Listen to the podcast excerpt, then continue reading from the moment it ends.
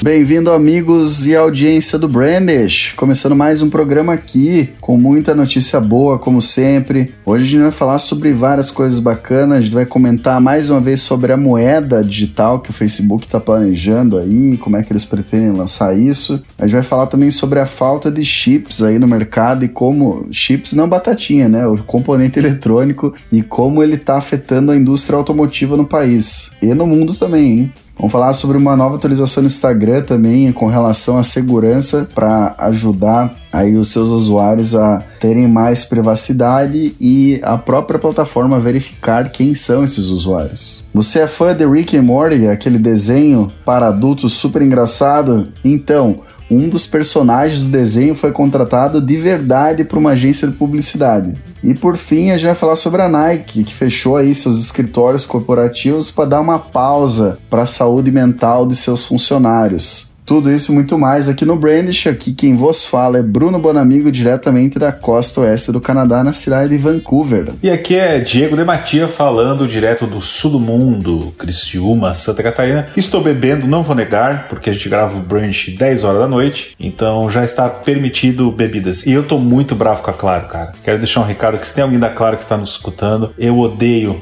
o atendimento de vocês. Era isso. Eu vou pedir pros números de São Paulo da Claro te dar uma ligada amanhã, aí você conversa com eles. Cara, não, olha, eu vou contar rapidinho. Eu pedi para cancelarem um número que era dependente no meu plano e eles cancelaram meu plano inteiro. Eu tô com pré-pago em casa agora, eu tô com peso de papel. E, e, outra, né? Cortaram e não botaram 10 pila de crédito. Que massa, velho. No, meu, massa. no meu telefone, tu acredita? Não, a minha vida tá assim, cara. É tá karma assim. isso aí. É karma. Cara, ontem eles cortaram a minha internet porque eles atualizaram o sistema e o meu débito automático foi cancelado. Sem aviso nenhum, cara. Nenhum, eu só fiquei sem internet, só isso. Descobri porque liguei para lá, né? Senão tava até agora esperando a internet voltar aqui em casa. E aí não ia dar para gravar o branch, né? Exatamente. A audiência ia ser prejudicada. Eu fui smart. Fóssil Digital apresenta. Brandish, um papo inteligente sobre marketing, marketing digital e marcas em geral. Brandish, o seu podcast. Muito bem, cara, vamos começar esse programa então. Vamos falar sobre o Facebook, que vai lançar aí, provavelmente, tá? Não tá confirmado, mas provavelmente vai lançar uma carteira digital ainda em 2021. Você, como um economista e um cara entendido de finanças, Diego de Matias, explica pra gente o que tá acontecendo aí, cara. cara, eu não sei muito, né? Eu te falei que eu não li essa matéria direito, não me aprofundei no assunto. Eles vão lançar uma carteira que é capaz de armazenar é, moedas digitais vinculadas à moeda Yen. A moeda, essa é a moeda deles? Pois então, na verdade a ideia era só te jogar na fogueira mesmo, né, cara? Porque eu sabia que você não tinha lido essa matéria. Ah, então tá. Porque a, a, a, moeda deles era Libra, não era? Lembra que a gente falou disso no Branch? Exatamente, mas eles mudaram o nome da Libra, agora virou Diem, né? Tipo de Carpe Diem. Ah, entendi. Curto dia. Carpe Diem é, é uma parada efêmera, né? Então, sei lá. Mas enfim, cara, eles vão lançar essa carteira aí chamada Novi, né, para que eles possam vincular aí moedas digitais e vão aproveitar o lançamento dessa carteira para já lançar finalmente essa moeda, meu cara. Eles tiveram muito problema aí, né, com questões aí financeiras no, nos Estados Unidos mesmo. Essa moeda estava sendo desenvolvida na Suíça e aí eles acabaram mudando isso para os Estados Unidos, inclusive, como parte das negociações né, que eles estão fazendo com o governo e tal. E é uma moeda aí que vai ser atrelada ao dólar. Né? Ela, eles chamam isso aí, é uma técnica conhecida como stablecoin. E a Nove, essa carteira digital, vai ser a principal aliada aí da disseminação dessa nova moeda, né, cara? Então, é, apesar de serem coisas diferentes e independentes, elas vão ser entregues juntas com uma estratégia aí para que os usuários acabem adquirindo as duas coisas, né? É, a, grande, a grande ideia disso que a gente já conversou aqui é que o Facebook quer ter controle basicamente total do comércio que é realizado dentro das plataformas dele, seja o WhatsApp, seja o Instagram, seja o próprio Facebook, o que mais eles inventarem pela frente, né? Eles já têm o Facebook ali, o marketplace deles, onde as pessoas vendem coisas. Então eu imagino que no futuro a ideia é que as pessoas usem a, a Diena aí, que é a moeda, né, como forma de, de negociar dentro da plataforma, né? Eu prevejo um, um golpe, entre aspas, assim, no futuro, para que eles dominem tudo, né? Para que eles tenham controle do mercado inteiro ali dentro. Então, De repente, eles, eles já são hoje um competidor, por exemplo, no Brasil do OLX, do Mercado Livre. Né? Então imagina se eles tiverem a própria carteira, a própria moeda, próprio cartão de crédito. Então isso tudo faz parte de um plano maléfico deles, bom amigo, para dominar. É, então, é, o que a matéria inclusive fala é, é, um pouco disso, né? Porque quando as empresas costumam aí, disponibilizar essas moedas digitais em um canal único, como essa estratégia do Facebook, a ideia realmente é centralizar as vendas e também controlar a flutuação de preço. Então, é, isso garante que a moeda vai né, ser bem sucedida aí, atrelada ao dólar desde o começo. Então vamos ver, né, cara, o que, vai acontecer. A gente já falou bastante sobre essa moeda aqui, né? Fazia até um tempo que a gente não falava, mas leu agora recentemente sobre isso e achou interessante trazer. Cara, eu, eu confesso que eu sou bem reticente em relação a criptomoedas, assim, até essa semana até saiu uma notícia de um especialista aí falando que as criptomoedas são uma bolha, que a hora que estourar todo mundo vai perder dinheiro e tal. Mas o grande problema das criptomoedas eu acho que é a segurança, cara. Volta e meia a gente escuta uma empresa que deixou, sei lá, fugiu com a, com a grana grana. Teve uma que fugiu com 300, não sei quantos milhões é, de, de reais ou dólares, se não estou enganado, em bitcoins, por exemplo. Os caras simplesmente sumiram. É, mas aí o problema não é a segurança do bitcoin, né, cara? A segurança da venda. Porque se você pega a tecnologia das criptomoedas, é, é a tecnologia do, do blockchain, que é a mais segura do mundo, né, cara? Não, cara, mas por exemplo, nesse caso, foi uma empresa, que é uma exchange, que são as empresas de compra e venda e tal, que sumiu com o dinheiro de todo mundo, simplesmente. E para você operar no mercado de criptomoeda, você precisa ter uma exchange, Sim. que nem comprar ações na bolsa, você precisa comprar na Bovespa. Então imagina se a Bovespa do nada sumisse com o dinheiro de todo mundo. Foi exatamente isso que aconteceu. Por isso que as pessoas precisam pesquisar muito aí para ver quais são os traders mais confiáveis, né, cara? Por mais que esses caras possam ter uma taxa um pouquinho mais alta, vale a pena porque, né, acaba sendo a, a fonte mais segura. Mas nesse caso aí, eu lembro dessa situação aí que você relatou, que de fato que a gente viu era uma empresa nova, que os caras vieram trazendo aí prometendo mundos e fundos, e no fim das contas, cara, não existe milagre, né, velho? Não adianta, não tem. Tudo que é rápido e fácil, o cara pode desconfiar, principalmente no mercado financeiro, né? Eu fico longe de criptomoeda por enquanto, cara. Sou moderado, né? Meu perfil de investimento é moderado, eu fico longe. Não, ainda não tem essa, esse arrojo todo aí para investir em criptomoeda. Então vamos lá para a próxima pauta. A gente recebeu aqui da nossa prata da casa, Alexia, né, que trabalhou com a gente na Fosse, hoje está na Renault, e ela comentou que as montadoras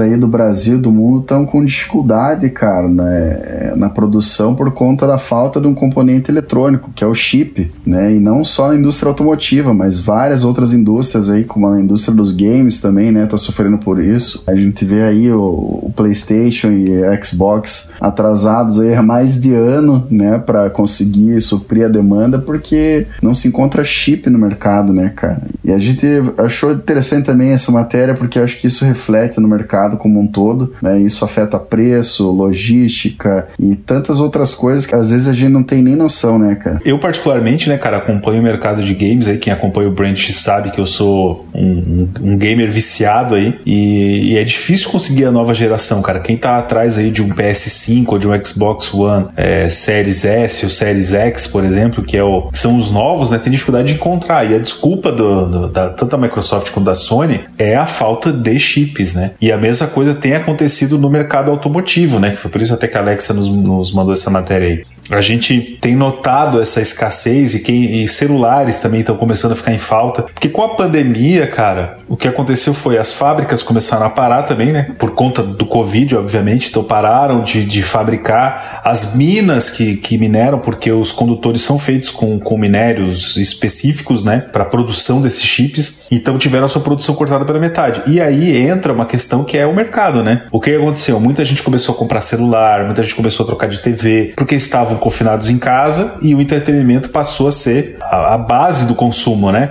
Pô, eu tô em casa parado, o que, que eu vou fazer? Eu vou comprar um celular novo para eu me divertir, vou comprar uma TV, vou tentar comprar um videogame. E as empresas que fabricam os chips destinaram os chips para esta indústria que estava mais aquecida do que para montadoras de carro. Então, cara, só queria trazer uns dados aqui que são muito interessantes sobre o crescimento, né, desses semicondutores aí, cara, que hoje eles já representam 40% do custo de um carro. Só para nossa audiência aí ter uma ideia, cara, a gente não, às vezes não presta muita atenção nisso, mas esses semicondutores, esses chips, cara, eles é, hoje estão ligados ao freio ABS, aos airbags, ao sistema de injeção eletrônica, qualquer outro componente eletrônico, né? A própria direção autônoma dos carros. É o vidro elétrico, cara. Tudo, tudo, né, cara? E hoje, quando você vê o crescimento, inclusive dos carros elétricos, que a gente tem falado tanto aqui, né? A projeção é de que em 2030, por exemplo, esse custo que hoje é de 40% vai chegar a 45%, 50%. Então, na virada dos anos 90, por exemplo, quando até os anos 2000, começo ali, isso representava 15 a 20% do custo dos carros apenas. Então, assim, é, a tecnologia cresceu tanto nesse mercado que hoje, cara, é, é, simplesmente impossível você ter um carro sem, sem esses componentes. E aí, quando você aumenta a usabilidade deles, né, é, obviamente que a escassez vai chegar. Então, por exemplo, na década de 80, um carro tinha entre 10 e 15 semicondutores. Hoje, uma SUV, mais ou menos, de médio porte, tem aproximadamente 300 chips, cara. Então, assim, é uma diferença muito grande, cara. E é um mercado, assim, que nunca... Acho que ninguém parou pra pensar, pô, vou abrir uma empresa de chips, né? É um mercado muito,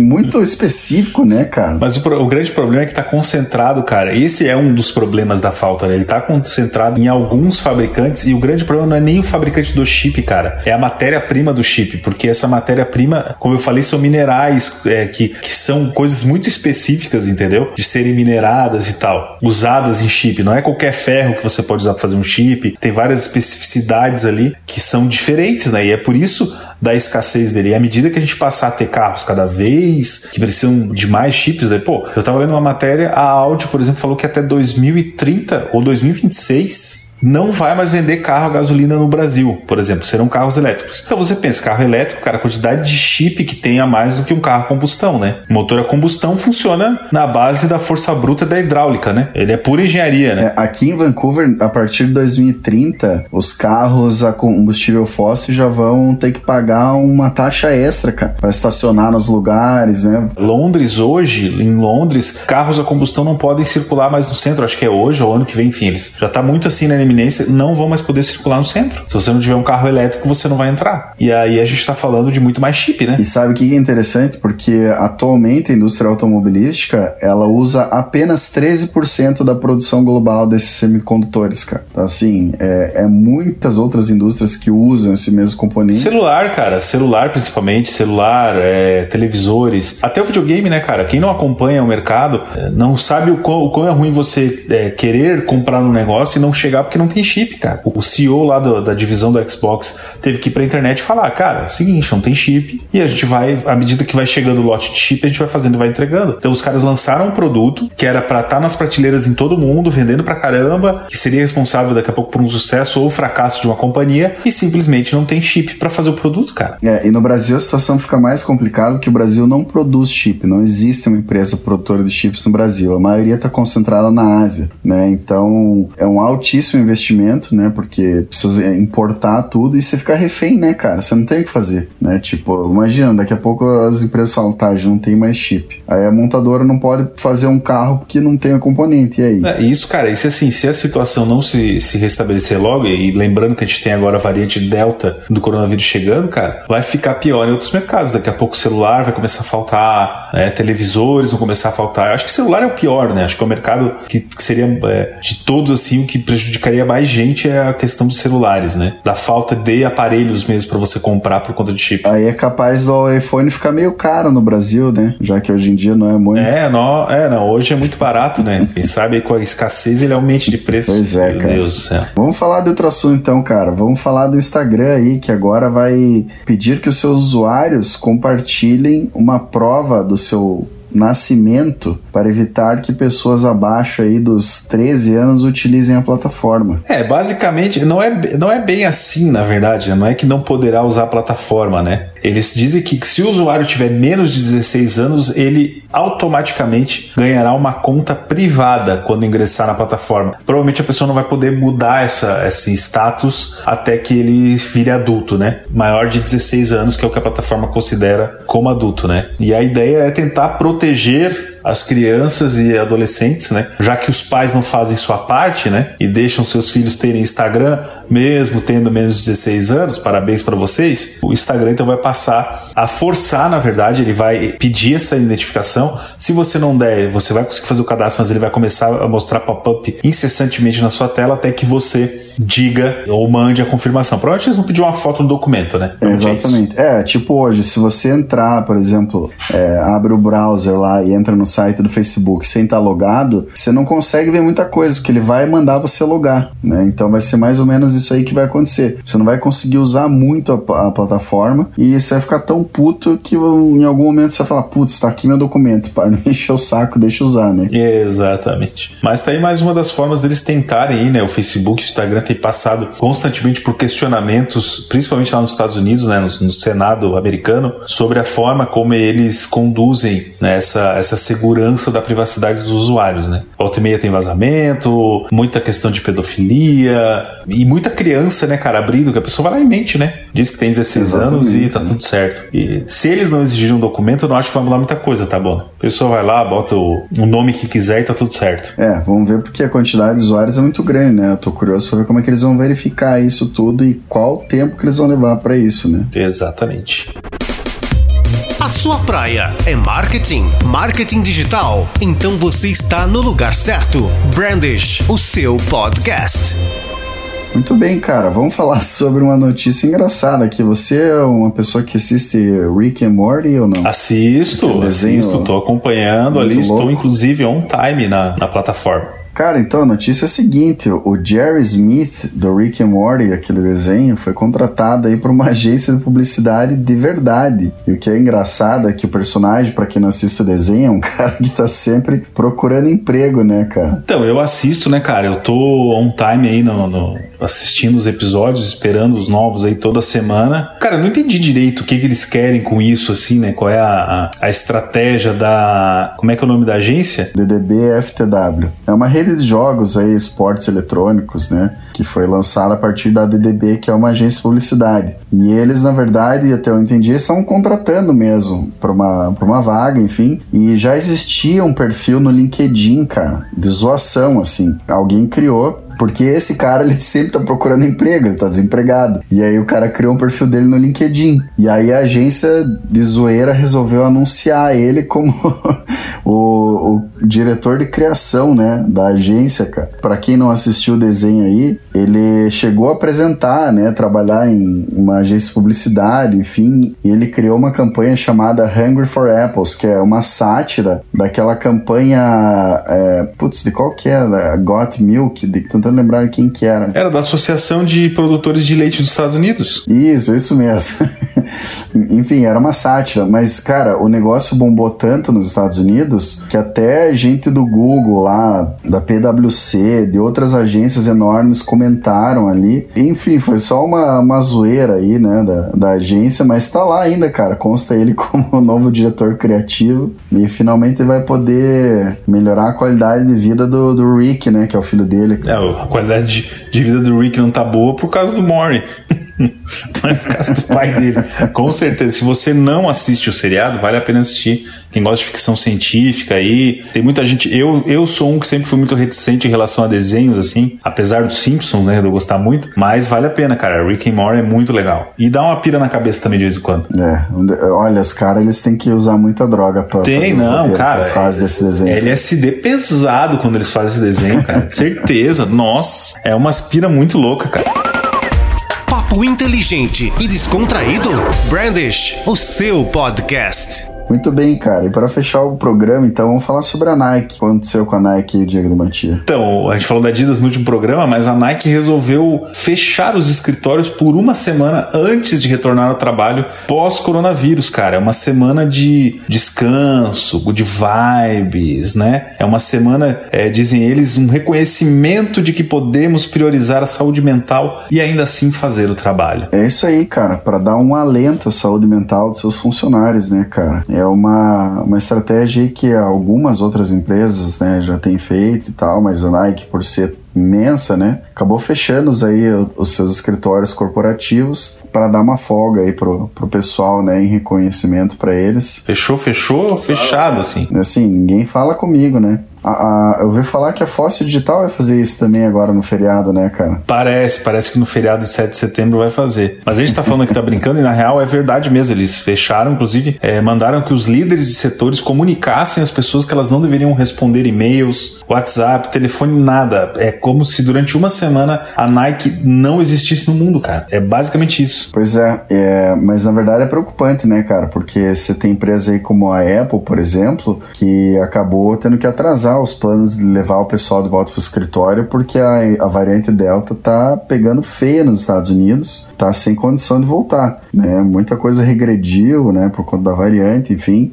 Mas a, além dessa semana extra que a Nike vai dar para os caras para eles descansarem, eles ainda anunciaram que vão voltar no modelo híbrido, permite aí que o pessoal trabalhe remotamente até dois dias por semana. Então eles de fato estão preocupados aí já tem vários estudos, né, mostrando que essa flexibilização aí ajuda muito na produtividade, inclusive das pessoas, né? Porque, cara, realmente para quem tá trabalhando em casa, eu tô, tô, em casa aqui há quase um ano trabalhando e eu não aguento mais, cara. Então, assim, é, é muito desgastante, sabe? Tipo, é, é bom é, você ter opção, né? Se você quiser ir pro escritório e tal. É diferente, né? Do que você saber, putz, eu não posso sair de casa é muito complicado. Então acho que isso de fato ajuda muito na saúde mental. Cara, eu particularmente gosto muito do trabalho em casa. Eu não voltaria pro escritório. Cara, mas é que no Brasil tá um oba-oba, né, cara? Aqui a gente realmente ficou trancado em casa, só saía pra ir no mercado e mais nada, cara. Não, cara, eu fiquei trancado em casa durante um ano e pouco ainda tô saindo só pro essencial. Tem muita gente que tá fazendo isso. Tem a galera cara, do Boba? Eu tô cansado tem. de ver stories teu em bar e restaurante. isso é mentiroso.